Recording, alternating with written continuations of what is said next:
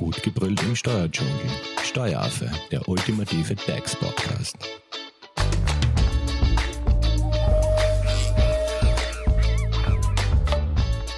Hallo und herzlich willkommen beim Steueraffen.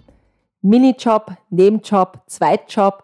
Genau um das Thema geht es jetzt auch im zweiten Teil unserer Serie Mythos Nebenjob, wo wir eben mit Fragen rund um den Sprung in die Selbstständigkeit aufklären. Im ersten Teil hat euch unser Experte Thomas Bock einen Überblick gegeben, was überhaupt ein Nebenjob ist und was man zu Beginn einmal beachten muss. Jetzt geht es ums Eingemachte, quasi um die Themen Einkommensteuer, Umsatzsteuer, Sozialversicherung, Gewerberecht. Und nach wie vor ist zu Gast im Studio Thomas Bock. Er ist Steuerberater bei der Hofer-Leitinger Steuerberatung. Hallo Thomas. Hallo Simone. Thomas, im ersten Teil hast du schon mal kurz angeteasert, die nächsten wichtigen Bereiche wie Einkommensteuer, Umsatzsteuer, Sozialversicherung, Gewerberecht. Ja, wo fangen wir an? Also das Hauptthema für alle Selbstständigen ist natürlich die Einkommensteuer, würde ich behaupten. Hier haben wir das letzte Mal besprochen 730 Euro Zuverdienstgrenze. Hier müssen wir keine Steuererklärung abgeben und dürfen das Taschengeld quasi steuerfrei einsacken. Und wir haben auch festgehalten, Einkünfte heißt in unserem Podcast immer Einnahmen minus Ausgaben. Gut, bleiben wir bei der Einkommensteuer. Also wann muss ich jetzt meine Einkommensteuer erklären und wie mache ich das?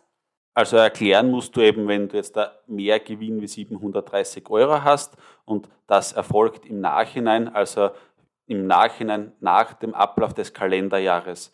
Und wir haben uns im Jahr 2021 selbstständig gemacht und spätestens im März oder April klicken wir in Finanz Online uns rein, sehen den Lohnzettel unseres Arbeitgebers und tragen dann bei den betrieblichen Einkunftsarten unsere selbstständige Tätigkeit ein. In diesem Fall eine sogenannte E1A-Erklärung.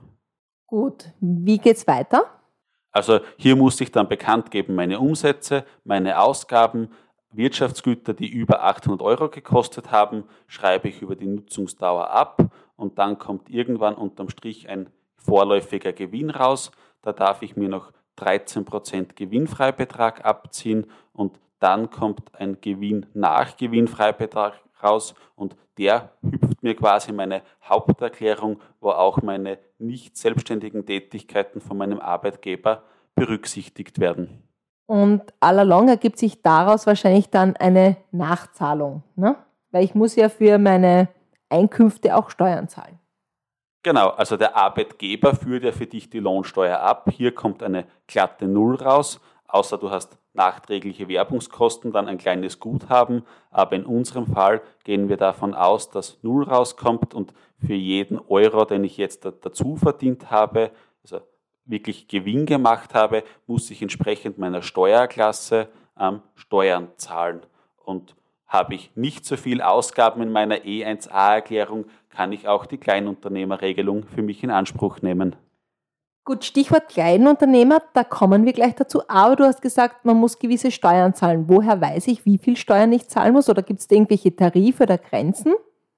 Also es gibt einen Einkommensteuertarif, den findet man in Paragraph 33 Einkommensteuergesetz, kann man sich anschauen.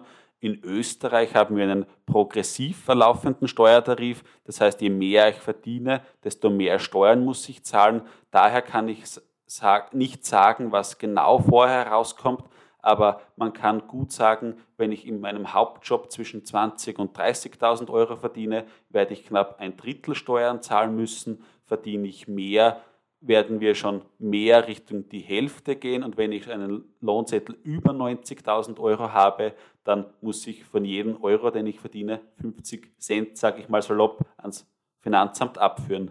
Okay, leuchtet ein. Ähm, du hast vorher das Thema Kleinunternehmer erwähnt. Wann ist man eigentlich ein Kleinunternehmer? Hier gilt es festzuhalten, wir sind noch immer in der Einkommensteuer, also ein Kleinunternehmer der Einkommensteuer bin ich, wenn ich weniger als 35.000 Euro Umsatz pro Kalenderjahr mache und dann kann ich meine Ausgaben so pauschalieren, sagt man in der Fachsprache. Das heißt, meinen Einnahmen, davon kann ich mir 40 Prozent abziehen und muss dann nur noch die restlichen 60 Prozent versteuern. Das wird bei einem Fotografen, der vielleicht eine eigene Kamera hat, die geschenkt bekommen hat, sonst nur ein paar Reisekosten oder sonstiges hat, auf jeden Fall Sinn machen. Gut, und ähm, du hast auch das Thema Umsatzsteuer angeschnitten. Wann kommen wir dann in die Umsatzsteuer? Die Umsatzsteuer ist genau zufällig die gleiche Grenze, sind auch 35.000 Euro Umsätze pro Jahr. Und hier muss man aufpassen, wenn ich im Jahr diese Grenze überschreite, muss ich so tun, als wäre ich ab Beginn meiner Tätigkeit in diesem Jahr ähm, Unternehmer im Sinne der Umsatzsteuer und muss all meine Rechnungen korrigieren. Das heißt, wenn ich im Jahr 2023 im Juni mehr wie 35.000 Euro eingenommen habe, dann muss ich so tun, als wäre ich ab 01.01.2023 umsatzsteuerpflichtig und hier könnte ich das Problem haben, dass mir meine Kunden die 20% Umsatzsteuer nicht nachzahlen, weil sie vielleicht Endkundenverbraucher sind, keinen Vorsteuerabzug haben und dann muss ich quasi von meinem vereinnahmten Geld die Umsatzsteuer abführen und verliere 20 Prozent. Daher immer im Voraus planen in der Umsatzsteuer, wann werde ich diese Grenze überschreiten oder werde ich diese Grenze überschreiten. Gut, aber wenn ich jetzt da umsatzsteuerpflichtig bin, beziehungsweise kann ich mir das auch aussuchen, wenn ich jetzt sage, ähm, um nicht das Risiko einzugehen. Und ich weiß ja vielleicht am Anfang des Jahres nicht, ob ich jetzt über die 35.000 komme, mache ich gleich von Anfang an alle Rechnungen mit der Umsatzsteuer? Ja, auf jeden Fall. Ist sicher eine gute Überlegung, wenn ich sage, ja, ich plane mit 25.000 mindestens oder mehr Umsatz, weil ich vielleicht einen Fixauftrag mit einem Unternehmen oder sonstiges habe, dann wird es jedenfalls sinnvoll sein, die Umsatzsteuer vorab mich als Unternehmer im Sinne der Umsatzsteuer registrieren zu lassen und auf die sogenannte Umsatzsteuerbefreiung zu verzichten. Vor allem, wenn ich mit Unternehmen zusammenarbeite, die den Vorsteuerabzug haben, dann werde ich sowieso von Anfang an zur Umsatzsteuerpflicht optieren. Okay, du hast jetzt schon öfter das Thema Vorsteuer erwähnt. Also was bringt mir das dann eigentlich? Die Vorsteuer bringt mir folgenden Vorteil, dass ich, wenn ich jetzt eine Kamera um 100 Euro plus 20% Umsatzsteuer kaufe, kostet mich die Kamera als Kleinunternehmer 120 Euro und ich habe auch 120 Euro als Ausgabe meiner Steuererklärung drin. Jedoch kann ich ja nur von meinem Steuertarif, sagen wir 25 Prozent, profitiere ich dann von dieser Ausgabe. Das heißt, von den 20 Prozent Vorsteuern wirken sich diese nur im Ausmaß von 25 Prozent aus, das heißt 5 Euro. Wenn ich jetzt aber Vorsteuer ziehen darf, bekomme ich vom Finanzamt die ganze Vorsteuer zurück, die 20 Euro, und habe als Ausgabe 100 Euro drin. Also in dem Fall bekomme ich mehr Geld zurück. Nachteil ist aber, wenn ich, zur, wenn ich umsatzsteuerpflichtig bin, ich muss meine Leistungen auch um 20 Prozent teurer anbieten. Das heißt, wenn eine Privatperson mich bucht, als Kleinunternehmer biete ich 50 Euro an, die gehören mir. Wenn ich jetzt da umsatzsteuerpflichtig bin, muss ich 50 Euro plus die Mehrwertsteuer 60 Euro anbieten, damit mir 50 Euro bleiben, aber dem Gegenüber, dem Verbraucher, kostet es 60 Euro. Das heißt, man muss hier abwägen. Okay, Thomas, ähm, nehmen wir an, ich will das jetzt nicht mehr, weil ich einfach wirklich unter den 35.000 bleibe und es mir dann eigentlich nichts bringt, wenn ich dann quasi immer 20 Prozent mehr auf meine Rechnungen draufschreiben kann. Kann ich da wieder unterjährig wechseln oder geht das nicht? Also unterjährig, sage ich einmal, geht gar nichts. Es ist immer für das Kalender, Kalenderjahr zu betrachten. Und wichtig ist auch, wähle ich mich freiwillig als Unternehmen der Umsatzsteuer und optiere ich freiwillig, bindet mich dieser Antrag fünf Jahre. Wenn ich die Umsatzgrenzen unterschreite und dann in 2022 nur noch 30.000 Euro Umsatz habe, kann ich 2023 23 dann dem Finanzamt mitteilen, dass ich wieder Kleinunternehmer bin, aber ich muss auch ab dem ersten Tag die UID-Nummer zurückgeben, sage ich mal einfach, und darf keine Umsatzsteuer mehr in Rechnung stellen, verliere auch gleichzeitig den Vorsteuerabzug. Thomas, und wann zahlt es sich jetzt aus, das zu machen? Also immer dann, wenn ich keine größeren Anschaffungen habe.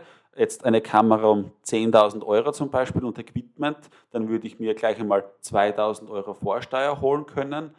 Und immer dann, wenn ich an Unternehmen eine Leistung anbiete, die sich sowieso die Vorsteuer holen können, dann ist das auch kein Problem. Also das heißt, als Referenzgröße, wenn ich wenig Ausgaben habe und nur an Privatpersonen ähm, unterrichte oder fotografiere, dann werde ich Kleinunternehmer bleiben, um so günstiger auf dem Markt meine Leistungen anbieten zu können.